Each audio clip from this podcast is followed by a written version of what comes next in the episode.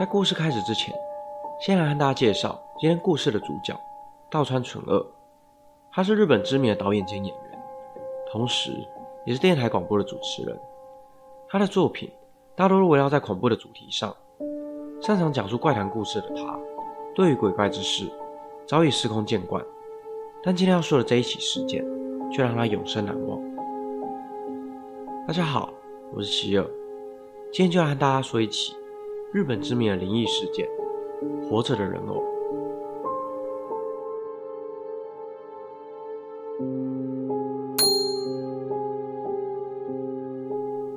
故事要从1978年6月的一个深夜开始说起。当时，道川在电台室主持广播节目。当节目快结束时，大川在节目中播放了一首歌曲，而这时，他听到走廊上传来了一个男人的哭泣声。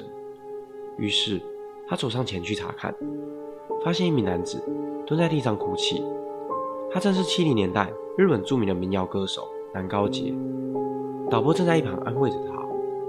原来，在刚刚节目播放的音乐正是南高杰的歌，而他在自己的音乐里头听到一名少女的啜泣声。南高杰一听就哭了出来。他说：“那个声音是他多年前因病过世的女歌迷，他一直很期待能来参加我的演唱会，但却在演唱会开演的前夕，带着遗憾去世了。”节目录完后，导播因为有点害怕，便向道川提议一起搭计程车回家。在回家的路上，道川发现深夜的道路旁有一个人影。当车子越来越接近时，道川才看到，那是一个穿着传统和服、个子矮小的少女。突然间，少女飘到半空中，以飞快的速度穿越了车子。道川瞬间背脊发凉，惊恐的发不出声。但更恐怖的是，全车看到这个现象的只有道川一人。隔天早上，道川准备出门上班时，他的妻子问他：“昨晚你和朋友在忙些什么？我听到你回来后。”还有其他脚步声，整晚都在屋内走来走去，吵得我都睡不着。道川没有多想，只是告诉妻子，应该是听错了。下午到了公司后，导播面有难色的和道川说了一件事情。我知道这不太可能，但昨天下车后，是不是有另一个人跟着你一起进了家门？道川听完后，又想到妻子早上所说的话，浑身起了鸡皮疙瘩。但还没有时间让他多想，他就接到高层给他的一份工作，要让他指导一部名为《咒女实业》的舞台剧。内容是在讲述一个不幸的女人在十个夜晚所发生的故事。除了女主角是由人偶演出，其余角色皆为真人演员。当道川看到那个人偶的照片时，他简直不敢相信，这个人偶不管是长相还是穿着，都和昨晚他在计程车上撞见的那名少女长得一模一样。但道川也知道这种事情不便和高层们多说，而真正离奇诡异的事才正要开始。在第一天排练时，负责操作人偶的人偶师前野先生带着人偶来到了剧场。道川发现人偶的右手和右脚都有不自然的扭曲，便问前野为何不将它给修好。前野则有意无意地回答：“想修也修不好。”而负责编剧的作家，在前一天晚上，家里发生了火灾，剧本全被大火给烧毁。因此，第一天排练时，道川和其他演员就在没有剧本的情况下，用这个坏掉的人偶进行演练。但当天也发生了一些不寻常的事，像是演出用的假发剂突然烧了起来，许多演员的身上都出现了不明的小伤口。而更奇怪的是，这些伤口都只出现在右手和右脚。这些怪事频频发生，一直到公演那一天。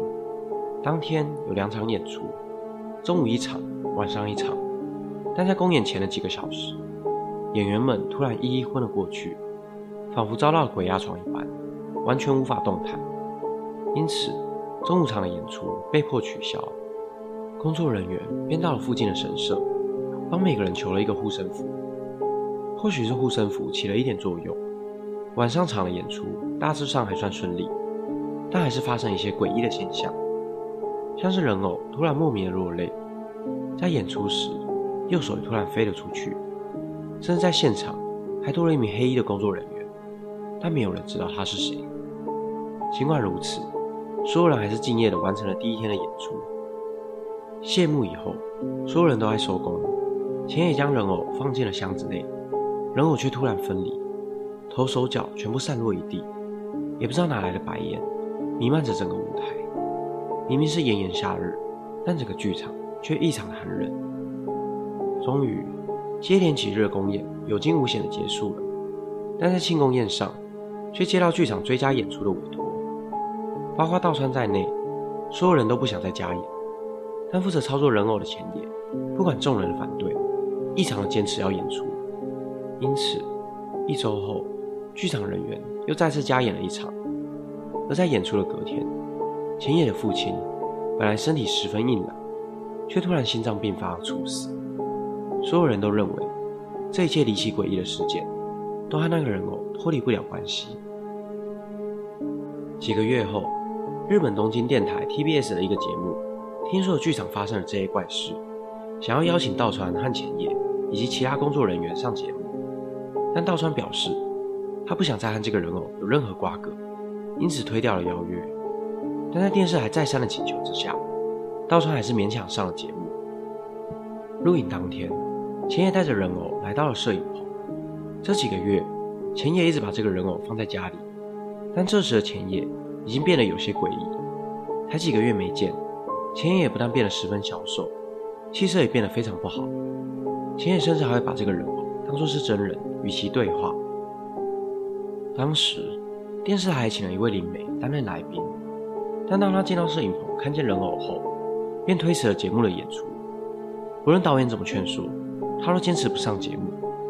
他说，从刚刚开始，他就看到摄影棚的角落有一个女孩。恶狠狠地盯着他看，导演不断地安抚着他，但他告诉导演，这件事情比你想象还要危险。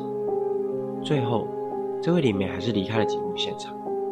而在节目开始后，离奇诡异的事情又发生了。先是摄影机不断有问题，无法正常运作。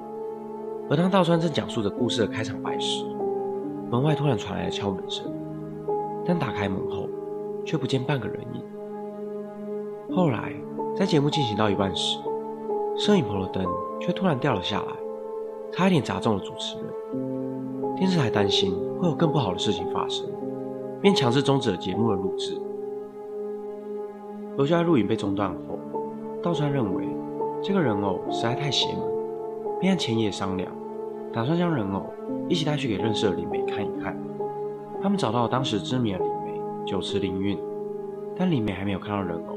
便脸色铁青，有着不祥的预感。今天影片就先到这里，我每周都会持续的更新，欢迎订阅我的频道，并开启小铃铛，就不会错过最新影片上传的通知。我是希尔，我们下次见。